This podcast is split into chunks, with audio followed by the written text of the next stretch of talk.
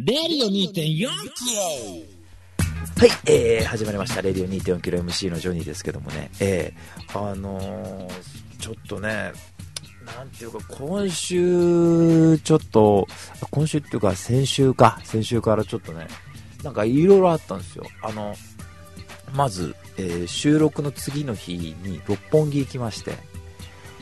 スター・ウォーズ展見に行ったんですよ。やってんだ、今。で、もうね、スター・ウォーズの展示がもう六本木ヒルズで行われるっつうんで、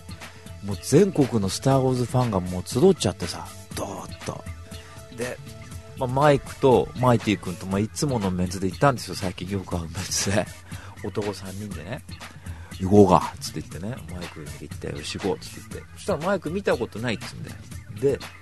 うん、一本もないんだって。スター・ウォーズってあの、メガネかけた男の子、ほうき乗るやつでしょって言うから、あ、それハリー・ポッターだっつって言って、あ、なんだって言うんだよね。もうそのぐらいのレベルなんで、で、マイティ君が詳しいから、もう2人で全部説明してやってさ、もう見なくていいと思う、これ年末に備えていいと思うよ、つって言って言ってたんだよね。で、今年は年末にスター・ウォーズやりますから。で、スター・ウォーズ7ね。で、来年もまたスター・ウォーズやるらしいんです、スピンオフが。もうさ、スター・ウォーズってさ、10年ぐらいやらねえと思ったら、やりだすと一気にドダドダドダっとやりだすから、しばらく流行るんだよね、5、6年の間また。で、もう予告編とかかかってるわけ。で、行くじゃない？で、スター・ウォーズってつって言ってさ、行くと、一番最初にね、エピソード4ってだからシリーズで言うと1ですよね。これもまたマイクに説明するの大変なんだよね。で、1っていうのは4だからって言って、あ、そうなの？ってってそうそう。って言って、2ってのは5なんだよって言って、時系列順的に言えばって、6が3でって言って、で、1が4になるからって言って、ああ、めんどくさいんだねって、めんどくさいよ、もう覚えるの嫌だとかって言ってさ、で、入ったら早々に、あるんですよ。でーでーででででででってかかってるわけだよね。かかってて、デススターがあるんですよ。で、エピソード4で、あの、ルークがぶっ壊す、あの、こう、惑星を破壊できる、こう、人工の惑星みたいなさ、ビューンとこう、ビーム。分かりやすく言えば、こう、ガンダムで言うと、こう、ソーラーシステムっていうかさ、こう、ビューンとこう出るようなものがあるんですよ。で、それがこう、できてて、そのそれが天井に飾ってあってその下にねダース・ベイダー立ってるんですよ。でそこでこう写真撮ってくれるわけ。ね。カメラマンの人がいてああお渡りしますよって言ってでこちらでも1枚お願いしますって言ってそのプロ用のカメラで撮るわけよ。ね。そしたらおこれもらえるんですか？って言ったらいやあちらで販売しておりますって言ってマジ出たと思って1枚いくらですかって言ったら2000円するって言うんだよね。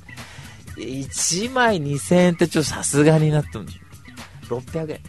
1200円だったかな？まあ、とにかくまあ、1000円ぐらいはしたんだと。で、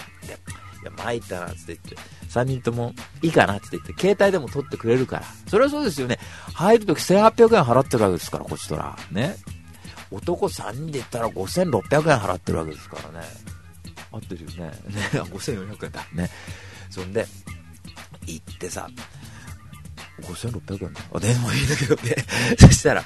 行って、あの、なんだかんだ展示してあんだよ。オビワンの衣装とか。ずっとマイクに言うわけ、俺が。マイクね、つって、オビワンって、俺はオビワンだからさ、って、あの、俺は髪の毛坊主でね、それこそブラック系だっつうと、すぐみんなサムレール・ジャクソンのさ、マスターウィンドウだねって言うんだけど、それは違う。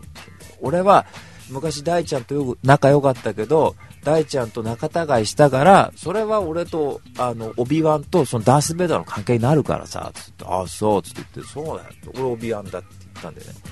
で、オビワン衣装とかってさ、で、そういうのまあ見たりしてんだけど、やっぱりさ、スター・ウォーズファンってのはこう熱いよね。なんか熱気がさ、あの、で、年齢層もこうバラバラっていうか若い子もいれば、結構なんすのちょっとこう中年ぐらいの女の人も熱心にそのスターライトセーバーの展示を見てるんだよみんなじーっつって言って私この頃高校生だったわとかって言ってんだよね。あやっぱリアルタイムでこう見てきた世代なんだなとかってね言ってこうスター・ウォーズをモチーフにしたこう絵画とかこう飾ってあるんだよ。で、そうするともうさ、美術手帳じゃないなと。な、な、こっちとらなって言ったって愛読書は。また後ろに手組んでさ、いい絵だねとかって言うんだよ。もう、完全にもうそっちなんだよね、視点が。で、チューバッカの、あ、だからあれですよ、えー、ハンソロのハリソン・フォードの相棒のさ、あの、ウォーウーっていうあの、こう、猿みたいのいるでしょ。ね、でっかい。そんで、それのこう、上だけのやつとかあったりとか、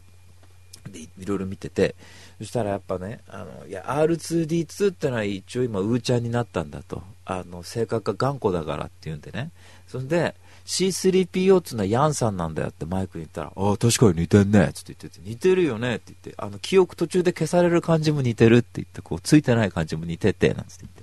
言って。で、そんで、終わった後に、今度ね、シンプルな形展っていうのに入ったんですよ。で、同時にやってんのね。で、スター・ウォーズ展もまあ楽しかったんだけど、このシンプルな形展がまあ素晴らしかったですからね。全然関係ない、スター・ウォーズとは。で、いろいろなんかこうシンプルないろんなものの形をね、並べてありますっていうんで。で、もうさ、お腹空いちゃったから途中で帰ろうかなって言ったんだけど、店員さんっていうかそのスタッフの人に、これで入れますって言ったら、その、スター・ウォーズ店のチケット1枚でそのシンプルな形で見れるって言うんだよ。あ、じゃあつって言って、見に行こうって言って見に行ったんですよ。これが良くてさ、要はシンプルな形店だから、本当に例えば1個の石とか、なんかこう、本当に、なんつうの、な、なんだろう、こう、普通の板が1枚置いてあるとかさ、壺とかさ、そういうのが置いてあるんだけど、壺とかさ、まあ、石はまあまだしもさ、壺とかお皿とかってあんま見る機会ないんですよ。あんま詳しくないんだけど、見てるとわかるね。やっぱいいもんって色が違うってわかるんだよ、見てて。あの、色が見たことない色してんだ。あの、普通に例えばさ、薄い緑じゃないんだよね。なんかこう世にある色の。こういう色ってなんつうんでしょうってこう、ぬくもり感じるような色で、いいなっつって言って見てたの、3人で。3人がいいのはさ、なんだかんだスター・ウォーズどうこうって言うけど、やっぱりこういうアート見てもわかるんだね。わかるっていうか、こう楽しいんだね。やっぱ変な形のものって。で、見てたら、いろいろこう大きいオブジェもあるんですよ。そうすると、なんかね、でっかいこう輪っかをこう影に映して、壁に大きい影ができるとか、そういうやつを見て、いや、いいね、なんて言ってたの。で、進んでったらさ、いいなと思ったのが、こうね、六本木ヒルズですから、こうやっぱり50何階ですからね、で、こう風景が見えるわけですよね、窓に風景があって。で、その前に1枚の布がこう、床にこう、伏せてあるんですよ。置いてあるわけ。で、そうすると、下から風がふーって吹いてって、その布が宙に舞うっていう展示あるんだよ。これ気持ちいいの見てて、もうずーっと見てられるような感じ。で、いいな、いいなって言ったら、その後また進んでったら真っ暗な部屋にさ、向こうからこう光がこう壁に向かってこう照射されてて、その光の中をこう進んでいくっていう展示もあって、その光の中に真っ暗闇の中、ただ光が一つ差しているっていう体験ってあんまりしたことないから、なんかそれも不思議な感覚になってさ、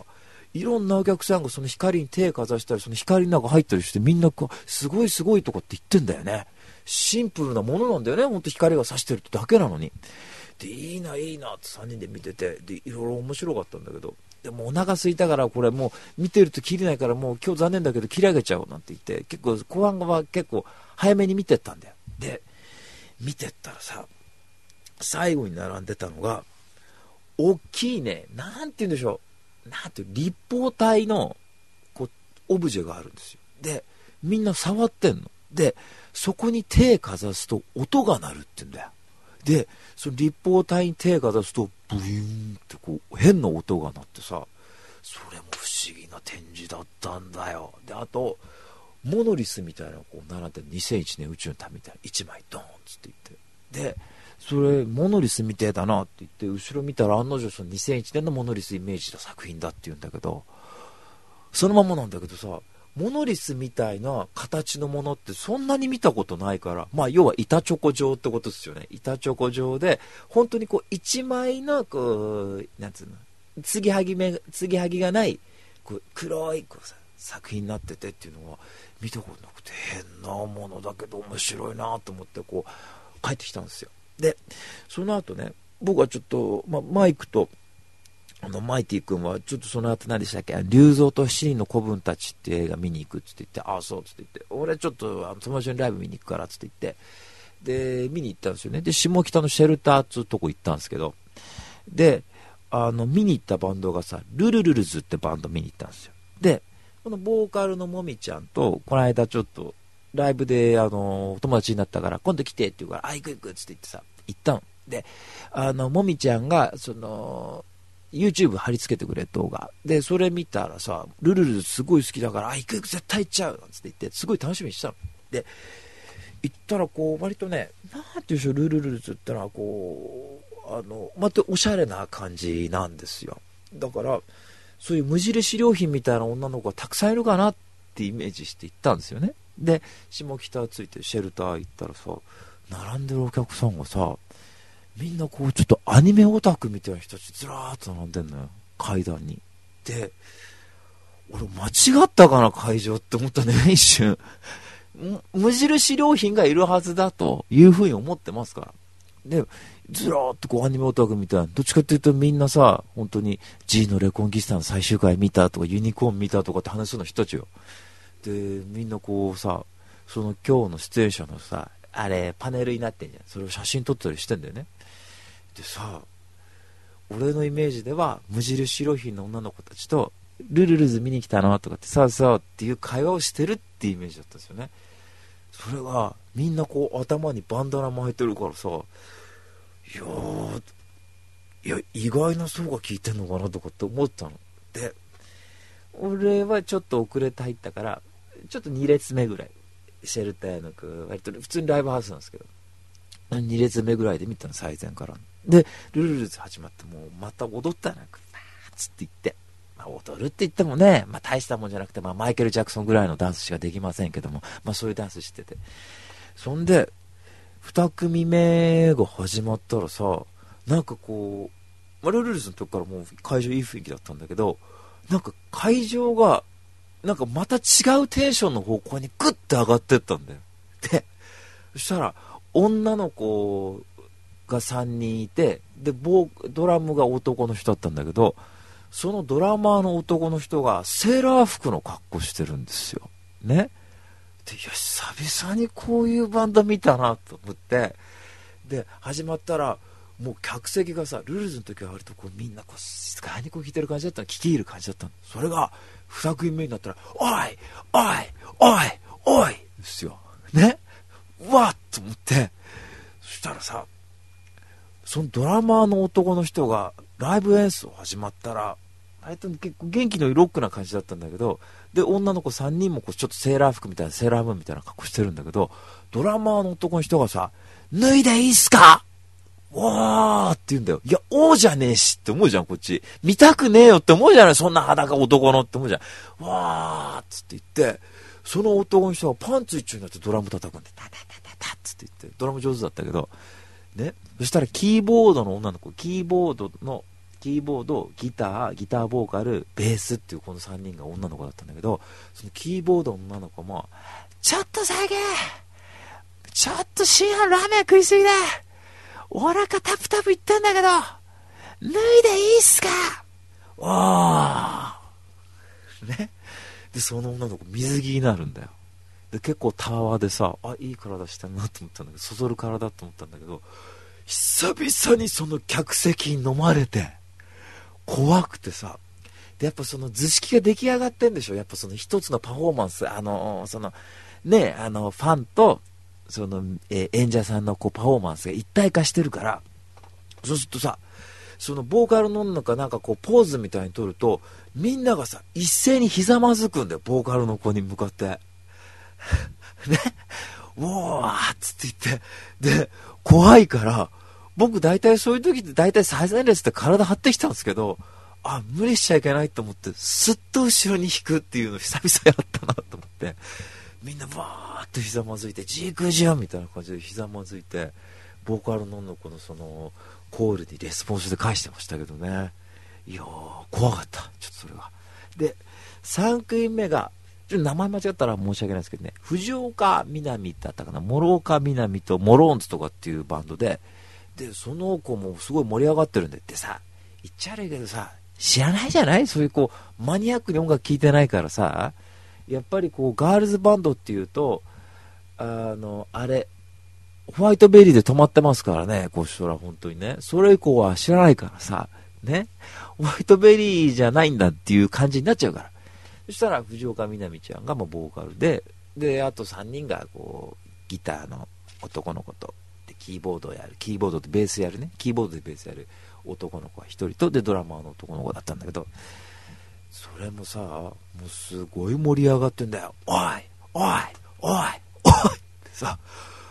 あのテンションって、あの、そういう、まあ、オタク系じゃねえって言われたらちょっとね、オタク系ってくくっちゃ申し訳ないけども、あの、そういう方々のテンションって、あのね、ヒップホッパーとかロッカーの日じゃないですよ。あの、うん、命がけで見てるもの。本当に。もう、汗だくっていうんじゃないもんね。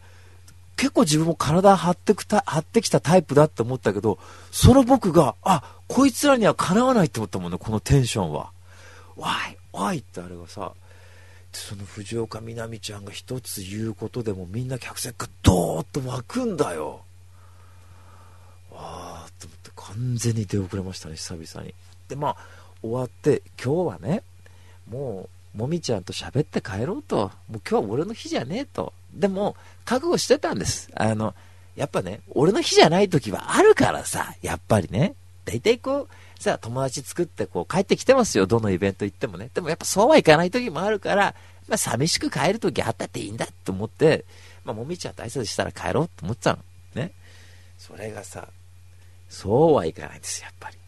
途中でさ、隣の男の子とか捕まえてさ、あの、ルルルズ見に来たの？って言ったら、そうそうそうとかって言って、またそこで友達できるんですよ。そっからは話早いですよ。ほんと。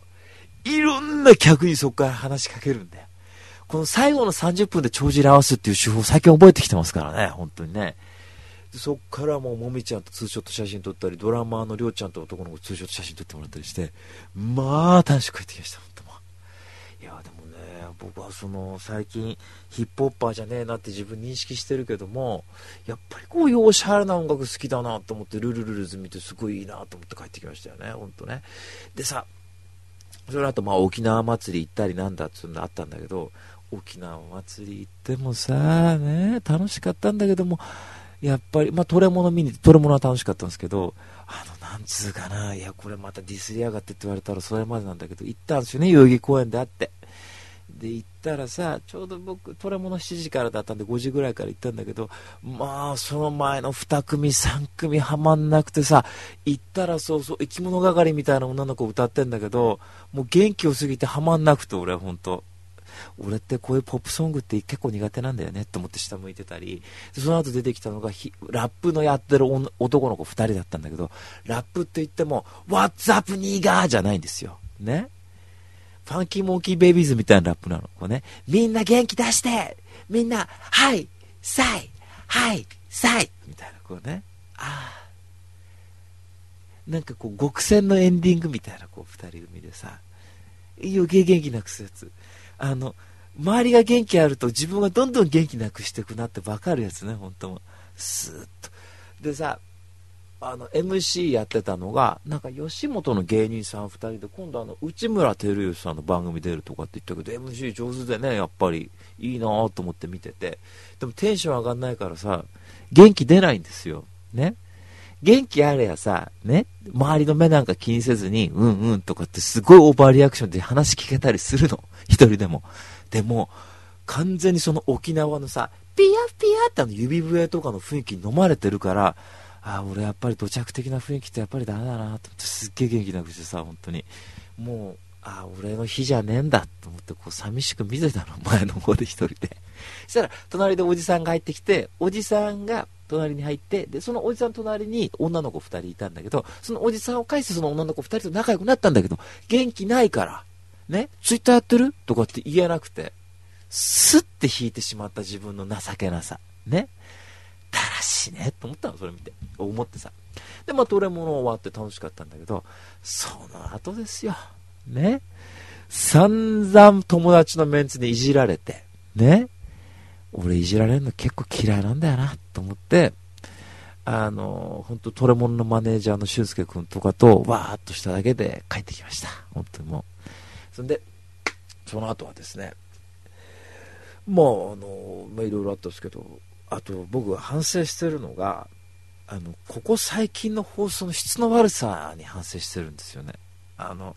先々週と先週の放送を聞いたんです、僕。あの、で、先々週の放送はね、キャンプでなんで俺のマイクを呼んじゃダメなんだって言って劣化のごとく怒ってましたよね。そんで、先週の放送は、久々にちょっと個人名出しちゃったんで、つって言って、コーチさんにあの、ワンワン入れてもらったんですよ。ピースケ君入れてもらったの。ね。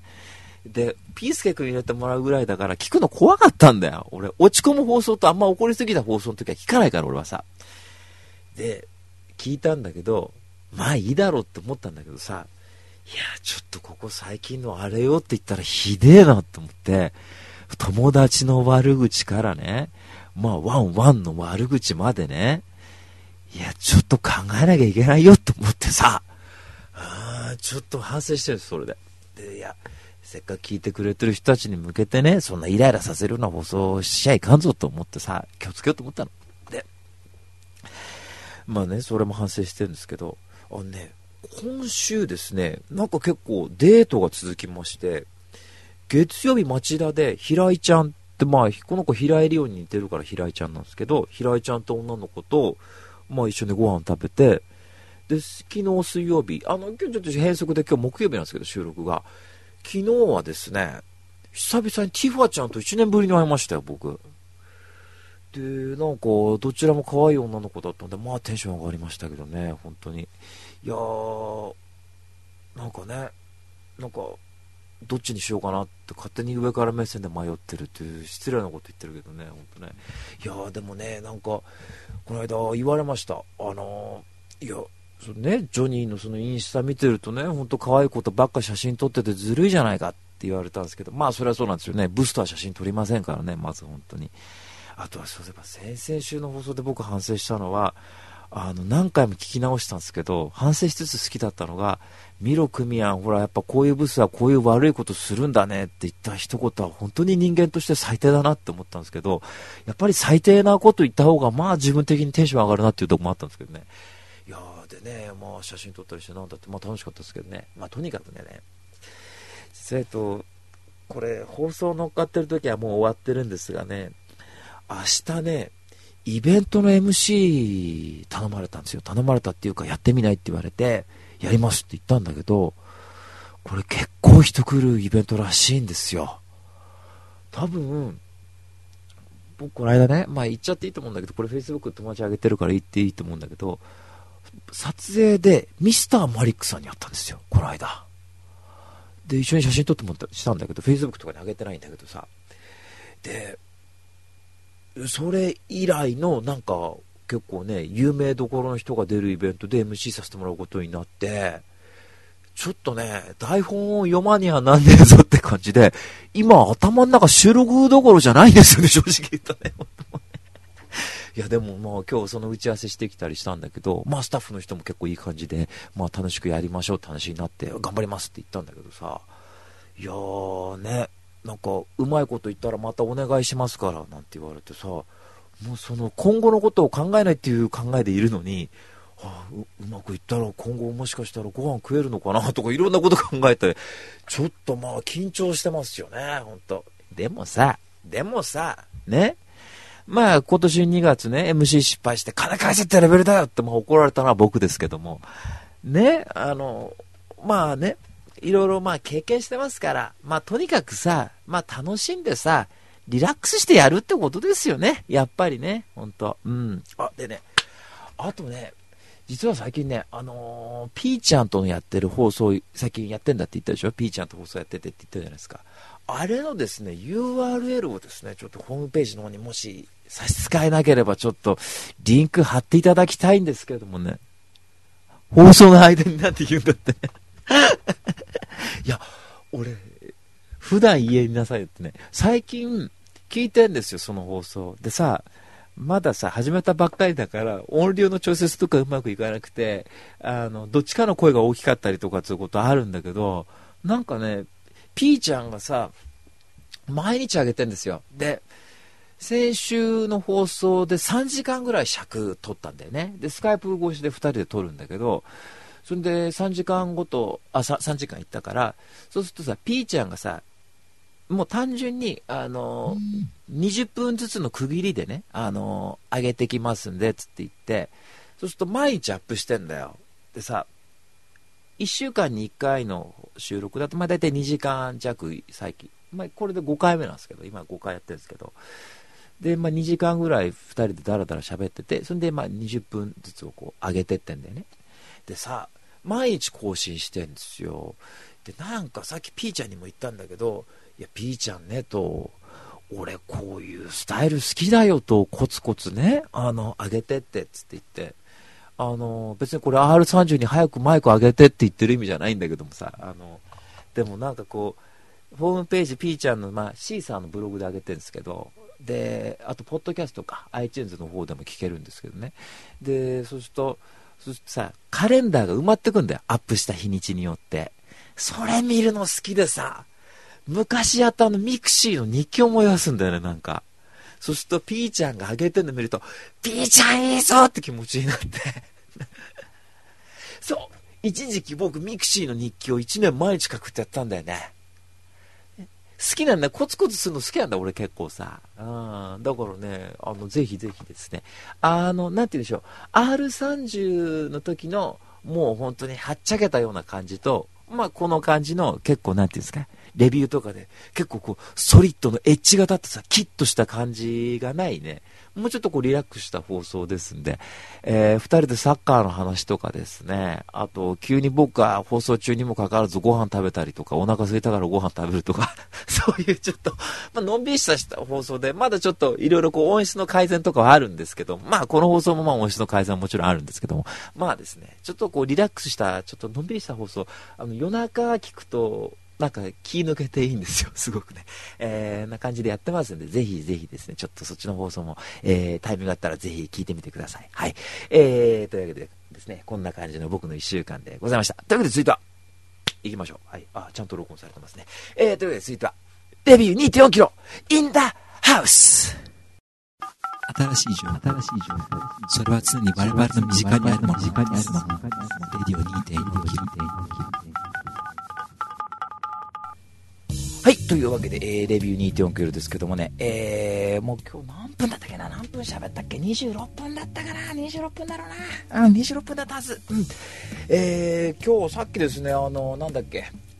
えー、あ、今僕 iPhone で繋いでるんですけどもね、iPhone で繋いで、えー、で、撮るのはタスカム DR05 で撮ってる感じなんですけど、だからこうマイクとね、あの2人と繋いでるのが別口なんですけども、で、それで飛行機もなんかあれだ違う。バイブの音が結構するらしいんですよ。iPhone 越しだと。ブーッと来るから。ね。僕もなんて言ったって芸能人ね。連絡が来るからこの時間でもさ。うん、あんまめったに来ないけどさ、ね、でたまに来るときに音がすごいっつって言ってで今ねあのうーちゃんにねあの切る方法を教わったんですよ、えー、サイレントモードにする方法を。iPhone ってこういうところ不便だよ、本当で飛行機モードにしたらサイレントモードになるだろうと思ったらサイレ飛行機モードにしたらネット自体が切れるっていうね。参ったなこれな。iPhone こういうとこでだから iPhone ね。今日は新しくなんか発表されたっていうか次のやつがどういう風になるかっていうのをこうなんか予測が出てたんですけどメモリが上がるだとかね、えー、で今度感度水感度センサーがつくらしいんでだから強く押すとその反応するんだって画面が。で弱く押すとそれ反応するって言うんだけど違うよ。いっつも言ってるけどもね。欲しいのはだよ。画面が割れない。ね。象が踏んでも壊れない。ね。トラックが踏んでも壊れない。ね。で電池は100時間持つ。ね。で防水ってここしか求めてないよ。正直言えば。昨日メモリがどうとかどうでもいいよって話で。た今の自分、怠慢ですよ、これ、スティーブ・ジョブスの本当に。いつまでもアップラーが甘やかすからダメなんだよ、本当に。機械なんてどんどん進歩してくんなきゃ困るよ。壊れないボールペンだって昔あったんだから、なんで iPhone ができねえんだって話ですよ、これは本当にね、本当。えー、まあ、そんな社会切ってもしょうがないですけどね、えー、で、レビュー行きたいと思うんですけど、今日の一冊目、これ今日の一冊目はいいですよ。これは本当に大変な本読んだね。なんて言ったって世界最古の本だからね。えー、というわけで今日の一冊目はですね、ホメーロスのイーリアスですね。はい。え長編叙事詩で最古期の古代ギリシャ詩作品ですから。えもうホメロスって人はホメロスってまあ僕なんか教わったけどもホメロスって人はもう神さんみたいな人だからね紀元前何年だって話ですよ。紀元前どんぐらいか分かんないけどさ。もうだキリストより全然前だから生まれた人。もうこれもう認めなきゃしょうがないって話なんだけど。でイーリアスですよね。でトロイア戦争って言ってあのトロイの戦争を描いた作品ですけどトロイの木馬が出てくるんだね。でもこう昔のトロイの木馬だからメールに貼り付けてあるとかそういうんじゃなくてあの木の枠組みでいきなり海岸に落っこってて城に持って帰ったらそこからスパイみたいな連中が出てきてわーってこうね襲ってくるって、まあ、そういう話ですけど。でまあ僕昔あのブラッピのさトロイって映画見てたんですよ。だからお話の筋は知ってるんだ。だからアキレスが出てきてだとかっつって言って、で、要はあれでしょ？話の発端としてはさ、まあその前からきっと描いてるんだろうけど、オーランド・ブルームがね、あの、ね、向こうのお姫、ね、お姫様好きになって、で、こう連れてきちゃうんだよ。で、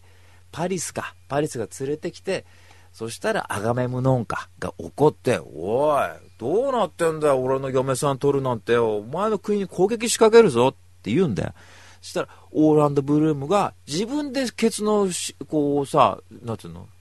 ケツ拭けばいいのに、そうやらないで、国全体巻き込んじゃうんだよ。ね？そしたらお兄ちゃんとか、おに、えー、これエリック・バーナがお兄ちゃんでしたけどね、お兄ちゃんとか、で、お兄ちゃんのお父さんがピーター・オトゥールですよね、アラビアのロレンス。だから常に夢挫折してるんだよ、ピーター・オトゥールって人はさ。ね？年取っても夢挫折してるんだから、ほんとさ。あの、えー、こう、ナチスの軍艦に、こう、自分が乗ってた軍艦、えー、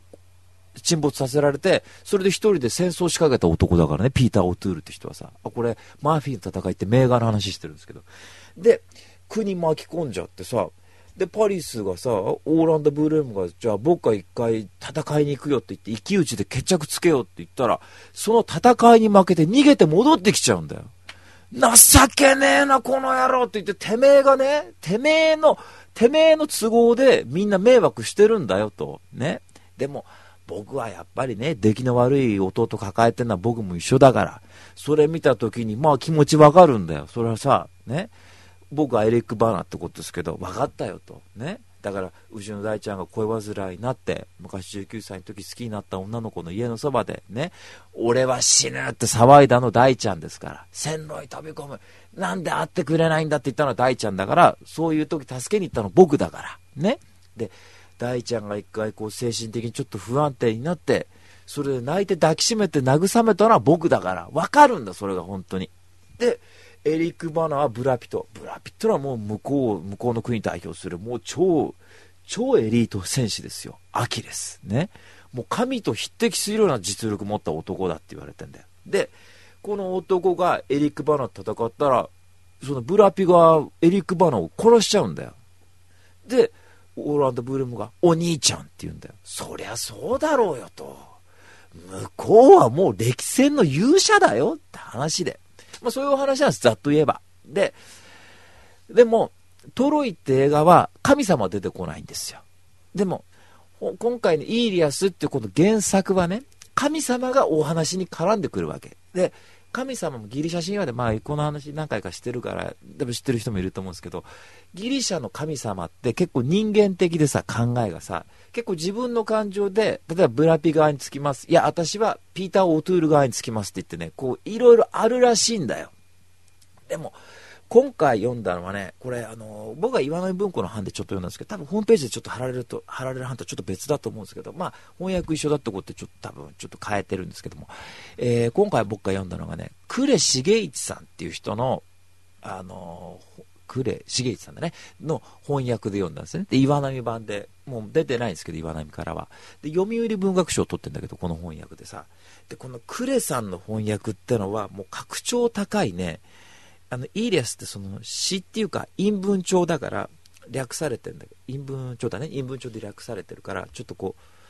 あ、陰文帳じゃねえや。えー、五七五か。えー、義行文。だね。だからこう詩みたいな感じなんですよ。本当に進み方が。だからまあ、パーッと読めるんだけど、この翻訳さ、格調高いってこういう詩の作品とか読み慣れてる人だね。これ多分読めるのは。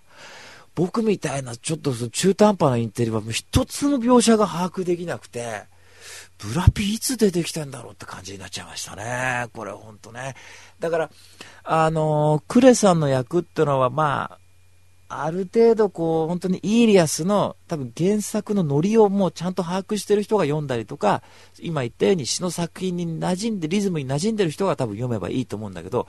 僕みたいな人はちょっと難しいんで、あの、読みやすい版でね、えー、っとね、松平千秋さんっていう人が書いた、え翻訳もなんか結構評判いいらしいんですよ。まあ最近の翻訳になってんのかな、これは。だからね、そっちで読んでみるっていうのは一つの手だと思うし、あと、えー、っとね、この間調べたらね、なんか、イーリアス物語って言って、岩波少年文庫から、割とこう、抜粋した物語帳に完全に書いてある、えー、版も出てるらしいんですよね。だからそっちで読んでみるっていうの一つの手じゃないかなと思いますね。で、やっぱり、いくら本読んだって、吉本バナナ読んだってずっと馬鹿にされるまんまだから、やっぱりイーリアスとか、その昔の古典読まなきゃずっとインテリに馬鹿にされて、いくら1000冊漫画読んだんだって言ったって後ろ指刺されちゃうって悲しいですから、やっぱイーリアス読まなきゃなんないわけですから、人間として生まれたからにはね。だからぜひやっぱトライしてもらいたいというところあるんで、ちょっとこれでね、いろんな翻訳でちょっとイーリアス読んでみるってのもいいんじゃないかなっていうふうに思いますね。え、でもね、俺の友達にこの間ツイッターで話してたらね、まあ、イリアスクソみたいな作品だよってこう言ってたから、まあ面白くないっていう人もいるから、まあそれまでっちゃそれまでね。まあ今の発言ちょっとまあ全部こう矛盾するけども、まあ何千年前だからまあ面白くないっちゃ面白くないとこもあるのかもわかんないです。はい。えー、というわけで今日の一冊目はですね、えー、ホメーロスでイリアスでした。はい、えー、で、続いて2冊目なんですけどね、えー、2冊目はですね、これもちょっとお友達に勧められたんですけど、ね、僕、そのまでこの本の存在知らなかったんですけど、えー、今日の2冊目はですね、クラフトエビング紹介で、えー、どこかに行ってしまった者たちですね。はい。えー、で、クラフトエビング紹介知らなくてさ、この間、あのー、友達とちょっとスコヤップやってて、それで、あのこの後もちょっと紹介するんですけども、あの前にも話したな、あのほら、世界のさ、気象を集めたサイトがあって、まとめサイトがあって、そんでね、まあ、この後紹介する本と雰囲気が似てるっていうんで、クラフトエビング紹介が紹介されてて、クラフトエビング紹介が紹介されてたんだけどもね、そんで友達に、あの一緒に見てたらそのサイト、ああ、クラフトエビング紹介ねっつって言って、で好きなんだよっつって言って、ああ、そうっつって、どういうやつ？って言って話聞いたら、お話がですね、お話って言っても小説じゃないんだけど、このどこかに行ってしまった者たちっていうのはですね、クラフトエビング紹介という、まあこれ、まあ出してるのもクラフトエビング紹介なんだけど、これ、架空のね、そういうこう不思議なものを集めた戦前とか戦中に出てたいろんな不思議なものがあったらしいとどうやら昔。で、資料だけはそのクラフトエビング紹介に残ってて、その資料を紹介するっていうそういうね、あの、体裁を持った本なんですよ。だから、もう最初から最後までずっと架空の商品を紹介してるんだけども、この商品がなかなかロマンチックで、例えば、えー、重力のそういうちょっと不思議な穴を見つけて、そこに立つと逆さまになれるコウモリ傘みたいななんかそういうやつとか、あとね、暗闇を生み出すライトとか、あと月光銃って何に使うかわからないんだけども、月の光をエネルギーにしてその銃として発砲するものとか、あと全記憶コーナーつって言って、その今までの全部自分の記憶を思い出すっていうそういうね、あのものとかあるんですよ。あと逆光系とかっていうものとかもあるんだけどいろんなそういう不思議なちょっとこう SF めいたものをこうクラフトエビング紹介に資料として残ってたっていうのを紹介するんだけど面白いね。よく考えたなって思うよ。本当。で本の体制としてその体裁として面白いのがクラフトエビング紹介がこの中で最初最初からだったかな。とにかく最後に自分たちがこうやって架空のものを作りましたって二重のそういう構造になってるんだね。だから、作品として進む間は架空のものですよってクラフトウェビング紹介ももさももうそういうものが昔あったんじゃないかっていう体で進めつつも、最後は自分たちがどうやってこの架空の商品を、えー、その、ほら、昔っぽいさ、紙に書くわけですよ。で、どういう風にこう薬品を使って昔っぽい雰囲気したかってことをネタバラシするんだよね。写真がね、乗っかっててつって言ってね。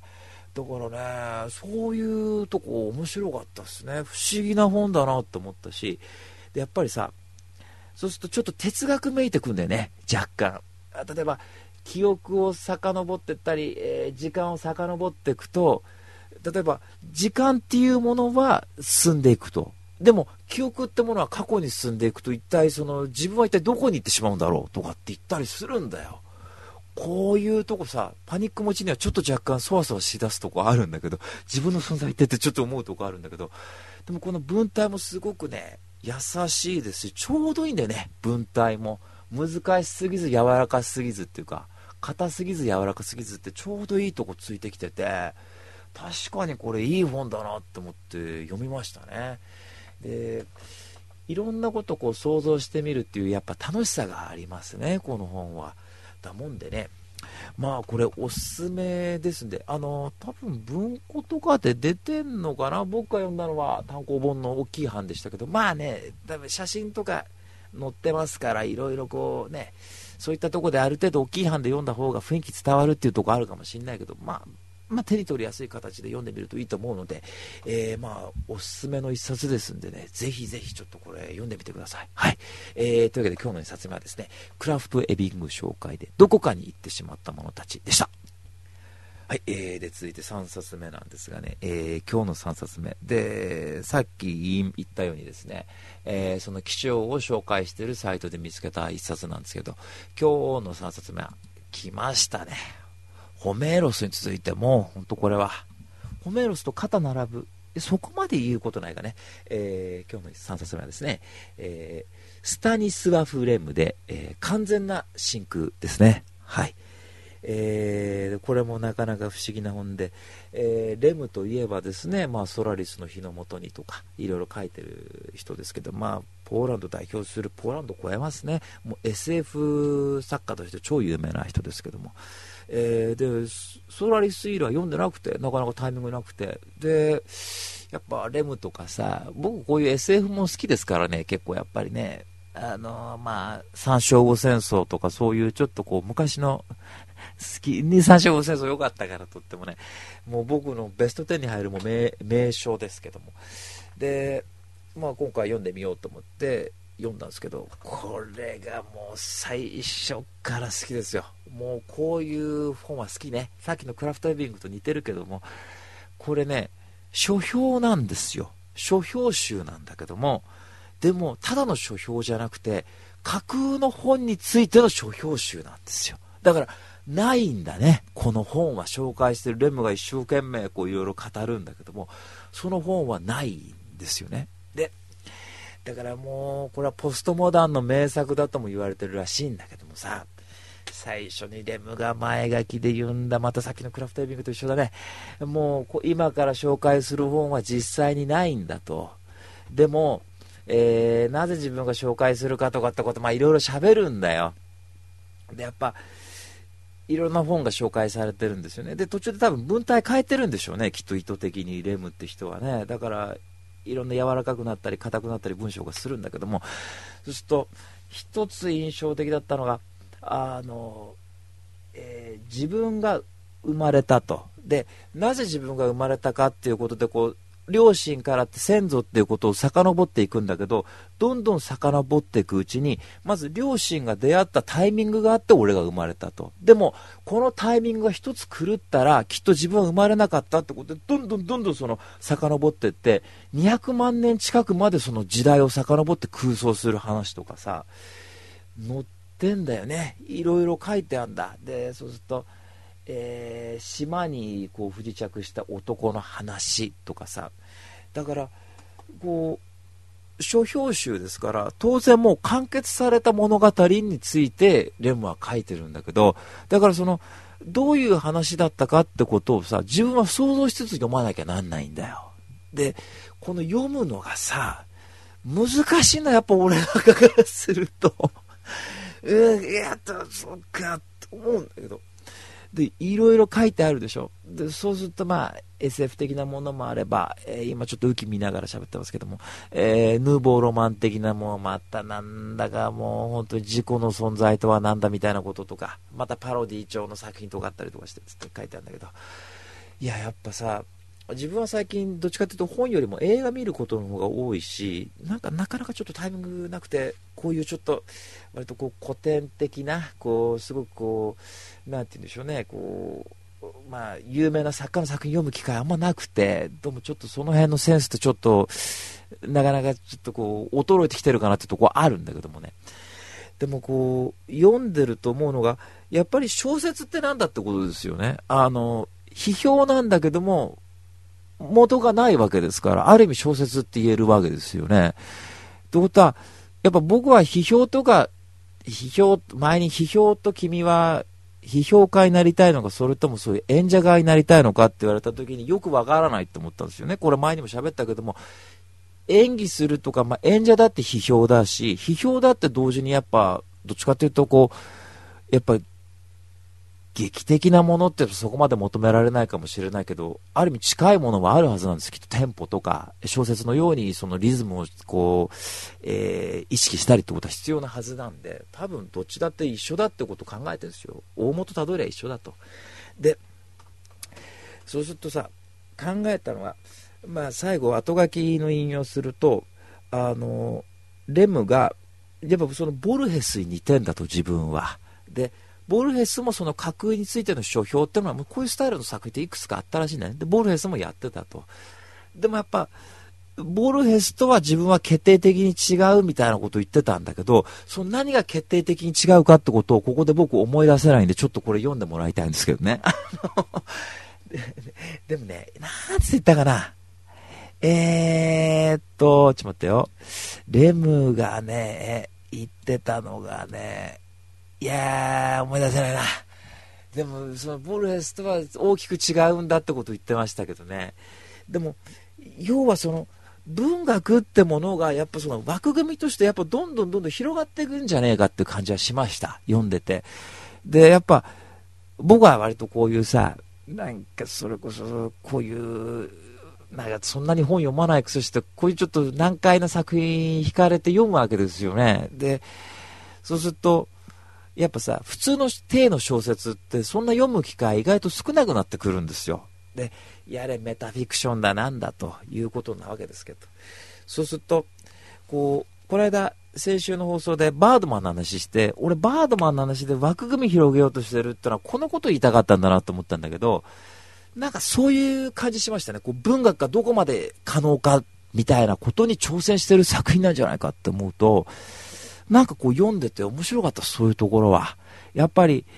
一番大事なのってのは、僕が最近感じるのは、まあ、よく言いますけども、ネタ困った時によく言うけども、やっぱり、うまくできるとか、下手くそ、えー、うまいとか下手とかっていうのは二の次で、まあ、大事なとこもあるかもしれないけども、やっぱりこいつがいて、こいつだけの個性を発揮しなきゃ絶対ダメだと思ってるんです。これは何やるにおいても。で、そういうとこで言えば、こういうさ、際立った本というか、やっぱエッジの立った本って、やっぱいいなっていうふうに思って読みましたね。うん。で、そのまあ、ボルヘスの違いとかそういうとこで言えばまた、これでね、多分ボルヘス読んでない人はやっぱボルヘス読む楽しみができると思うんで、まあいろいろちょっとね、やっぱボルヘスだったはずです。僕の大好きな言葉で、一冊の本ということはないと。やっぱり一冊の本読めば二冊三冊といろんな本読まなきゃいけなくなってくるんですよね。気になってね。だから、ぜひですね、あの、読んでみてください、本当多分、レムの中じゃ結構割と分かりやすい本だみたいなこともどっかで読んだかな。まあ、ソラリスも難しかったけどね。まあ、とりあえず、ちょっとまあ、ね、もう本当有名な作家さんですし、えー、いろんなこう表現にトライした人だと思うので、えー、ぜひぜひですね、えー、読んでみてください。はい、もう一個ね、虚数っていうね、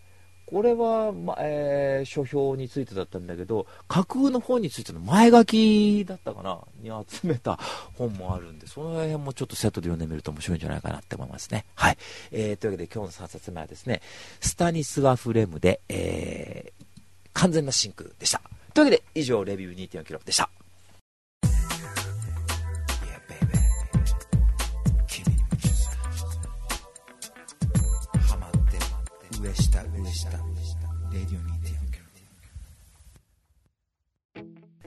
はい、えー、というわけでね、えー、今日は時間がちょっと余ったんで、あの、久々にランキングをですね、えー、コンビでのエンディングを、えー、いきたいと思いますね。はい。えー、で、まず一発目ね、映画ランキングトップ5。あー、これ興行収入2日前だなあ、毎週毎週火曜日更新だから、この放送が乗る頃はまだ大丈夫だね。続いてるやつ。えー、で、5位。5位がね、映画クレヨンしんちゃん、オラの引っ越し物語、サボテン大襲撃。好きだね。な、映画見たことないよ。あれ言っていうよね、あんた大人帝国の逆襲が泣けるって言って。な、ね、泣けないよ、泣けないに決まってんじゃねえかってで、4位、来ました。私が先週大絶賛したワイルドスピードスカイミッションが4位ですね、本当もうん、大嫌いだって言ったね。先週6位にもかかわらず上がってんね。俺もこのランキングに入ってるんじゃないか ?5 月9日から10日までの興行収入だって。じゃあ入ってないよ、本当。俺が散々言ったんでみんな見に行ったんだな、本当。で、3位、えー、がね、名探偵コナン、なんだ、豪華のひまわり。これ見に行くね。コナン君っていつもは劇場だと死にそうになって、名探偵コナンってそれでこう入るっていうね。名探偵コナンっていうよりも、これ、鍋木お姉ちゃんの声じゃないかってつい言いたくなっちゃうで、2位が来ました。映画ビリガル。うん、どうなんですか。有村のこの僕はこういうアジア顔で金髪やるとすぐ好きになっちゃうからね、本当。うん、ね。で、1位が来ました。ディズニーでシンデレラ。面白くないけどね。これはティファちゃんに会って、でティファちゃんどうよディズニーはって言ったら、さあって言ってて、あ、これ翻訳、ね、翻訳すると、